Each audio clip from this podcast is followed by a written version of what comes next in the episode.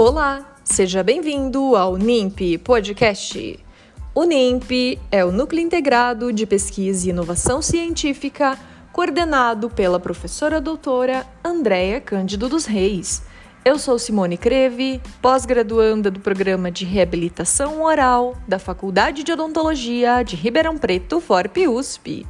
E hoje, no último episódio do quadro especial sobre medidas de biossegurança, a aluna de graduação Vanessa Teixeira Marinho, orientada pelas professoras Mariana Lima da Costa Valente e Andréia Cândido dos Reis, falará sobre as medidas de proteção para o paciente no consultório odontológico.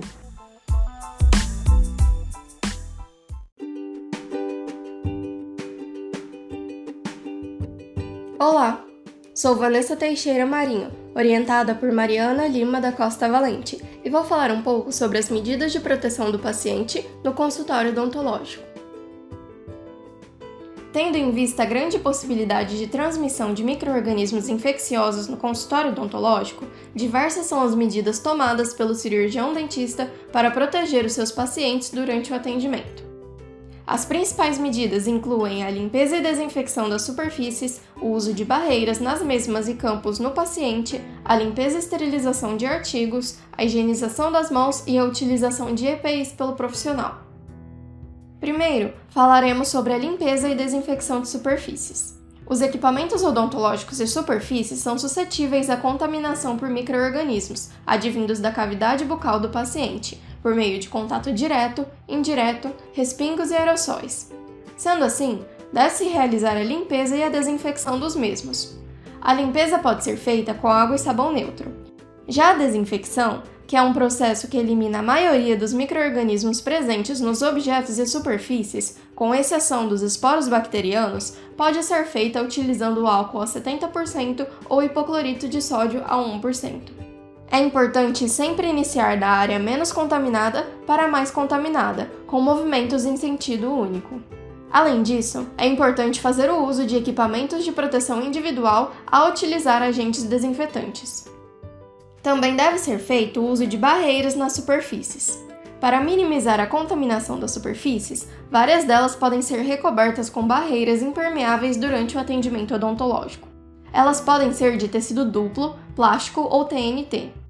Devem ser colocadas em área com risco de contaminação, que necessitam ser tocadas pelo profissional durante o procedimento clínico, como no encosto da cabeça, no corpo e nos braços da cadeira odontológica, no refletor em suas alças, na seringa tríplice, no sugador, no fotopolimerizador, na mesa auxiliar, em equipamentos auxiliares, no disparador de raio-x, entre outros. Elas devem ser trocadas a cada paciente. Além disso, pode ser feito o uso de campos fenestrados. Os campos fenestrados estéreis são utilizados no paciente em procedimentos críticos, como barreiras mecânicas no controle da disseminação de microorganismos. Eles devem ter tamanho aproximado de 1 metro de largura por 1,5 metro e meio de comprimento, cobrindo a cabeça do paciente, com abertura na região da boca.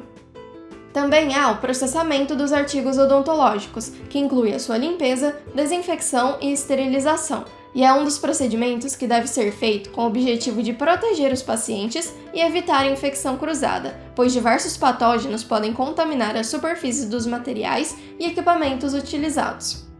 A limpeza reduz a carga microbiana, a matéria orgânica e a inorgânica, além de garantir o processo de desinfecção e esterilização. É possível fazer a desinfecção dos artigos utilizados na cavidade oral. Entretanto, é recomendado que eles sejam esterilizados, preferencialmente por autoclave, pois a esterilização elimina todas as formas de vida microbiana, inclusive os esporos, os quais não são eliminados somente pelo processo de desinfecção. Em artigos termosensíveis, a desinfecção pode ser feita por meio da sua imersão em hipoclorito de sódio a 1% por 30 minutos, em glutaraldeído a 2% por 30 minutos ou em ácido peracético de 0,001 a 0,2% por 10 minutos. Também pode ser feita a fricção dos artigos com álcool a 70%, em três etapas. Por fim, as medidas de proteção do paciente incluem a utilização de EPI e a higienização das mãos. Os equipamentos de proteção individual, além de proteger o profissional, protegem também os pacientes contra a transmissão de microrganismos, desde que sejam trocados quando necessário. A higienização das mãos é de grande importância, pois visa a prevenção e o controle da transmissão de microrganismos. A higiene das mãos com água e sabonete líquido é capaz de reduzir em até 80% as infecções cruzadas. Sendo assim, o profissional deve realizar a sua técnica adequadamente, antes da colocação das luvas, depois de sua remoção no atendimento de cada paciente e após o contato com materiais e instrumentos contaminados. Ela pode ser feita com água e sabão ou com preparação alcoólica. Muito obrigada por ter acompanhado o nosso podcast sobre as medidas de proteção do paciente no consultório odontológico. Até mais!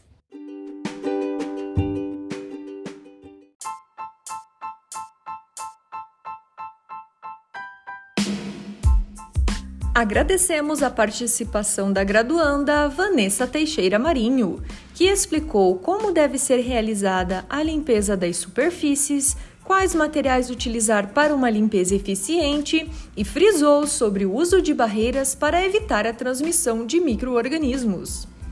Siga as novidades do NIMP no Instagram NIMP. Esperamos vocês no próximo episódio NIMP Podcast.